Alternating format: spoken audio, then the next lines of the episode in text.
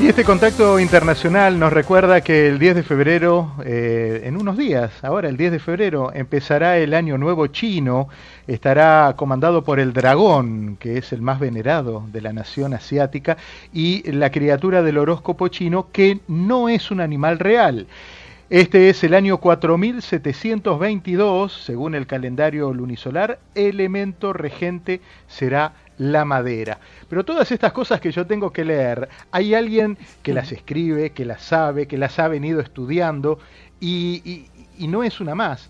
Es la señora del horóscopo chino, mi querida Ludovica Esquirru. Hola Ludovica, ¿cómo estás? Buen domingo. Ni hao, hola querido Diego, para todo el zoológico humano latinoamericano que nos está escuchando, eh, muy bien, acá preparándome como hacen los chinos, para dejar atrás el año del conejo de agua, que es este que está terminando, y llegar lo mejor posible al año del dragón de madera. ¿Y cómo te preparas? ¿Cómo se prepara uno? Ayúdanos. ¿Cómo debemos prepararnos para eh, recibir el año nuevo chino?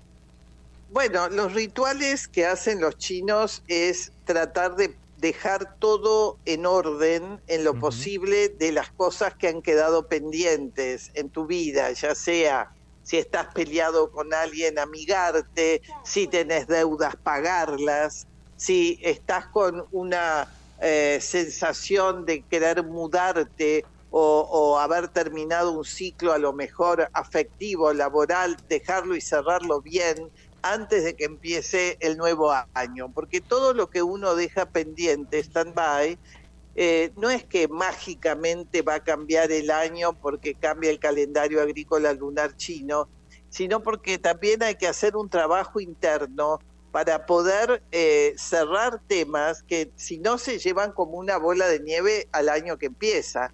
Entonces esto es, fundamental. ¿Es mucho más exigente el, año nuevo chino que el año nuevo occidental? Entonces, o sea, del, 30 del 31 de diciembre al 1 de enero no siento que tengamos tanta presión.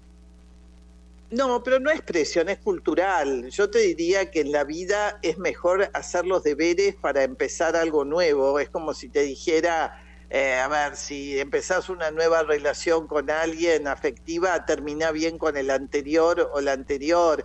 Eh, porque si no uno también tiene las interferencias kármicas del pasado. Es decir, los chinos lo que hacen es en las casas, en China, limpiezas generales, por ejemplo, a partir de, esta semana, de todo lo que no sirve, todo lo que no usás, si tenés espejos que se rompieron, tirarlos, si tenés la casa muy sucia, limpiarla, porque ellos creen mucho en que la energía que entra es otra, y más la del dragón, que para ellos es el animal que simboliza en China, donde tienen un baby boom en general en los años del dragón, para tener ese signo que representa un poco todas las virtudes, ¿no? La armonía, la longevidad, la belleza, el arte eh, y al mismo tiempo la suerte. Entonces ellos eh, buscan, como tienen nada más que cuatro días feriados en todo el año, no, no tienen otros feriados, esos cuatro días están muy focalizados en hacer homenajes no solamente a los antepasados, donde preparan en sus casas unos, eh, unas mesas con alimentos y con comiditas y con eh, eh, sensaciones también de poder invitar a esos espíritus que quedaron en la familia, aunque no estén físicamente, para que te ayuden, para que te alienten, para que te guíen. Hacen un homenaje también al dios del horno en la, en la casa, porque es el que te alimenta. Entonces también limpian las cocinas, limpian los hornos. Hacen como si te dijera un recambio energético y ese recambio energético es necesario porque tiene que ver también con dejar atrás un año que fue este, el que estamos terminando, eh, el último de 120 años de decadencia. O sea, termina un ciclo de gran decadencia en el mundo de la astrología china y empieza justamente uno nuevo, donde todo lo que proyectemos y focalicemos y deseemos con conciencia, porque los cambios no son automáticos, ni es good luck y que te deseo suerte, sino si vos no pones conciencia en cada acción que haces, no sirve de nada, seas del signo que seas. Entonces, el dragón viene justamente, es como un escobillón galáctico que va a remover la, el cielo, que va a dar vuelta todo acá en la Tierra, porque sí estamos frente al umbral de una nueva humanidad, estamos frente a cambios geopolíticos que van a definir el futuro de la Tierra, estamos con dos guerras que o se van a acelerar o se puede seguir pidiendo eh, diplomáticamente por la paz y que terminen y ver cómo eh, se puede transmutar esto que es mundial. Ni hablemos del cambio climático, ni hablemos las desgracias que pasan con la gente que están migrando de un lugar al otro del planeta y no tienen dónde vivir porque ya nadie los recibe. O sea, el, dragón es un antes y después, te diría, como un ciclo de la humanidad. Y eso es lo que estamos vivenciando.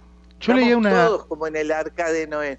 Claro, claro. Leí una entrevista, eh, unas declaraciones tuyas, creo que en la revista Gente, donde hablabas del dragón de madera eh, y decías que es un año lleno de oportunidades que vendrán disfrazadas de problemas o escollos. Las oportunidades nunca están diáfanas, claras, siempre vienen como, como veladas, ¿no? Como para ponernos a prueba. Claro, son como bendiciones disfrazadas. Yo creo que hoy en día eh, el mundo ya es eh, más fake que otra cosa, ¿no? Vivimos como estafados, estafados en la globalización, estafados con los hackers, con las cuentas, con los aparatos electrónicos, con todo. Eh, todo es riesgo, entonces hay dos maneras de vivir, o sos como Zaratustra que dejaste toda la tecnología y vas y meditas y te conectás telepáticamente con todo lo que hicieron las grandes civilizaciones que por eso progresaron también, ¿no? Porque no existía nada de esto, pero al mismo tiempo, imagínate cómo florecieron. Y al mismo eh, y esa y esa energía que tiene que ver con lo eh, lo que se cortó en, los seres humanos, que es la conexión cósmica, es decir, quien de alguna manera puede vivir eh, a través de los ciclos de la naturaleza, respetando un poco lo que son los solsticios, los equinoccios, eh, cómo tenés que prepararte en las épocas donde sabés que va a haber muchísima sequía, porque ya uno lo puede ir detectando por porque también hay mucha tecnología con el clima y cómo... Entonces vos también sabés un poco cómo prepararte a lo inesperado, porque si hay algo que va a pasar este año del dragón, es unpredictable. Todos los días vamos a tener situaciones en las cuales si no tenés ese don de la adaptación de, del aquí ahora, hay mucha gente que va a quedar en el camino, porque no es un año eh, que la gente pueda planear a largo plazo, es como te, te eh, posesionás en un mundo eh, que cambió para siempre, en un mundo donde estamos escuchando cada vez más gente excluida, como escuché recién a, este señor que le deseo lo mejor, que tiene leucemia. Es decir, ¿cómo se hace con la gente mayor? ¿Cómo se hace con... Mira, en Argentina, este, yo escuchaba que 500 dólares por mes, por supuesto, viviendo en Estados Unidos, por ahí no les alcanza, pero en Argentina ya se ha reducido tanto la jubilación que en términos de dólares los jubilados ganamos, pues yo también soy jubilada, la mínima, 100 dólares por mes. 100 dólares. Entonces imagínate que todas esas cosas, no, pero es cultural. En Japón a la gente se le enseña desde chicos a que la eh, jubilación, que decir jubileo, alegría, vos tenés que estar bien cuando te jubilás. Eh, el, el que deja de trabajar en Japón se deprime y se muere antes, porque no es que tenés que trabajar en algo que no te gusta, tenés que buscar todo lo que no pudiste hacer en tu vida. para sentirse estás útil. jubilado, claro, para sentirte útil, para desarrollar tus talentos, para desarrollar tu vocación, para eso que hacen los japoneses, que los ves que están con las plantas y, y se agachan y están perfectos con su cuerpo a los 90 años, eh, que siguen haciendo eh, eh, labor terapia con la cerámica, con la, el telar, con el bordado. O sea, no hay que, tenemos que hacer un chip de cambio cultural, tomar lo mejor de lo, de lo que aprendimos, en mi caso, en Oriente o en China, y lo mejor y desechar lo peor de nuestra cultura occidental, que nos hemos quedado atrapados en mandatos que ya no nos sirven. Claro. Ahora, Ludovica, yo te pregunto, vos que tenés toda esa carga eh, de conocimiento de tantos años, porque Ludovica Esquirru no es alguien que estudió la semana pasada para, para hoy venir a la radio y contarlo. Hace años, vos has dedicado tu vida entera a este estudio. ¿Cómo haces para, con todo ese conocimiento, vivir en una sociedad tan diametralmente opuesta? ¿Te, te frustra a veces? ¿Te sentís sola? No, no, para nada, porque te cuento que yo vivo hace 25 años en Tras la Sierra, en Córdoba, en medio de la montaña. Eh, ahora estoy en Buenos Aires, que ya bauticé mal los Aires hace tiempo, porque realmente está imposible esto. Eh, y eh, no, vivo en Tras la Sierra. Fui cuando realmente sentí que mi vida tenía que pegar un giro de vivir literalmente en un lugar que es maravilloso, que ya en la Argentina pasó a ser un lugar casi te diría trendy, donde está toda la gente que pude eh, inspirar para que fueran. Me piden por favor que no haga más publicidad porque no hay más, no hay más recursos naturales para esta superpoblación. Y entonces eh, tuve, tuve la suerte, y lo debo decir, vos sabés que cumplo 40 años este año de mis libros, todos mm. Bestsellers de predicciones con el del dragón. Entonces, eh, pude a través de la maravilla de estos libros poder eh, eh, elegir un lugar para vivir y hacer mi casa ya y tener una vida literalmente de un ascetismo en el cual vivo en un lugar donde no hay shoppings, no hay no hay no hay lugares donde vos digas te me estoy perturbando con que porque tengo que hacer los mandatos que no.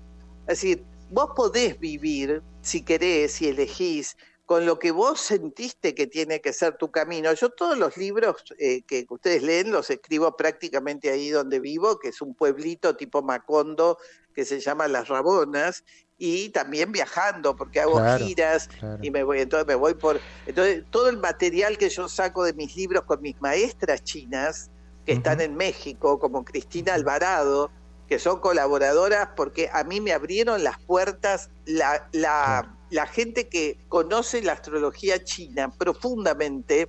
Es muy raro que le den a una persona que no sea china o de origen chino mucha información.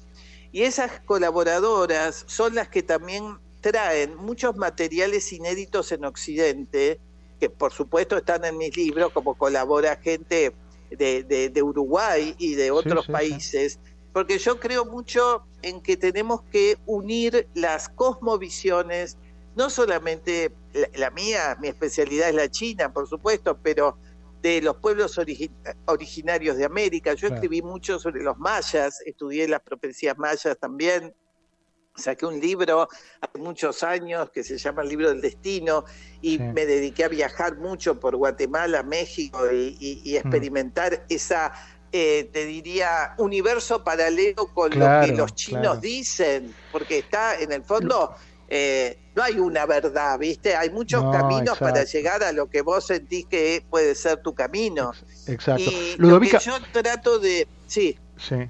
Eh, quiero, eh, eh, se me, estoy apretado de tiempo, me encanta charlar con vos. Tengo preguntas en el estudio, pero quiero recomendarle a la gente que ya mismo busque la posibilidad en las librerías, por internet, en Amazon, que busque el horóscopo de este año. Tu libro 2024 de, astrología china es una referencia. Y harán lo que hago yo, que voy enseguida a mirar el chancho a ver cómo le va a ir. Y, este, y después, los chanchos. Ah, bueno, los chanchos. Ahí está mi, mi Electra, mi papá Chancho, que fue el que me inició en esto, mi pareja, que es Claudio, que es el fotógrafo que me deja divina todas las tapas y todo. Así que quiero mucho a los chanchos y los protejo. Y además el chancho, que es bueno que la gente sepa, para los chinos es uno de los signos más inteligentes y prácticos que mm. hay. Porque el chancho todo lo que te dice después se cumple tienen una manera de ver la vida que es muy pragmática. Así que yo te agradezco y cuando tengan ganas me llaman y organizamos y seguimos filosofando seguimos filosofando porque yo creo que siempre es bueno poder abrir un poco la percepción y no quedarnos con una sola teoría de lo que es ni la vida, ni el presente, ni el futuro. Tenemos que abrirnos en un mundo en el cual está lleno de interrogantes. Bueno, les deseo para el 10 de febrero, voy a estar en Uruguay festejando el año chino eh, mucha suerte y mucha, sobre todo, eh, anímense a cambiar las cosas que ya sienten que no tienen nada que ver con sus vidas. Buenísimo consejo. Creo que de los mejores que hemos escuchado en estos días. Ludo, te agradezco muchísimo. Te mando un beso enorme y, nos vamos a hablar. No vamos a esperar al año que viene para buscar del próximo. Antes te llamamos para seguir charlando de esto. Un beso enorme y felicidades. Feliz año.